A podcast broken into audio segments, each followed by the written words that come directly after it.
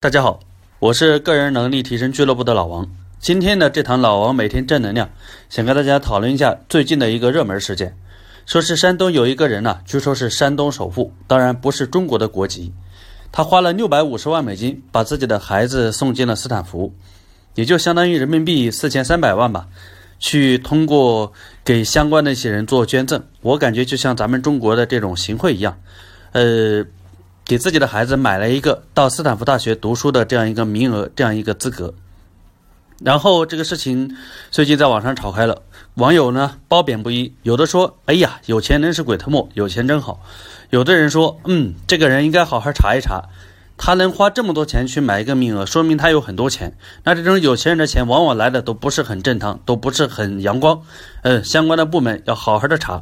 然后最近网上呢就爆出，呃，这个当事人他相关的公司怎么样怎么样。然后当事人呢也发出声明说他们不知情，说被别人引导了，被别人骗了，怎么样怎么样。这个事儿呢，我不知道大家怎么看。老王来分享一下我的看法。我觉得第一，有钱有什么不好嘞？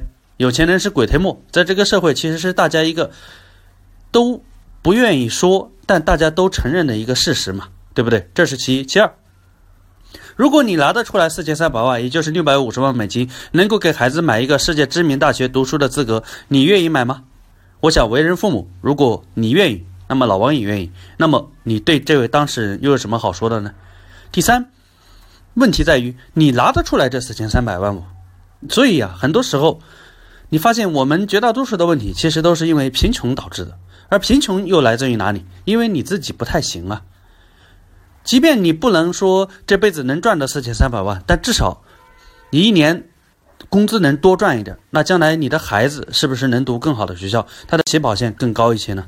所以吧，我个人的看法是，大家完全没有必要吃不到葡萄说葡萄酸这种心理，多去想一想。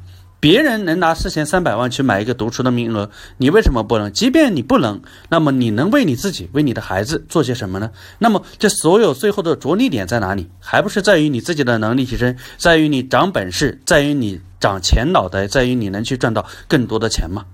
这个社会不就是如此吗？这个社会的现实如此，你我能有什么办法？如其对着干，如其去喷，如其去骂，不如想一想，我们该怎么样？改变我们自己，让我们在这个社会上能够过得更好一些，让我们的孩子能有更高、更好的起跑线，是不是呢？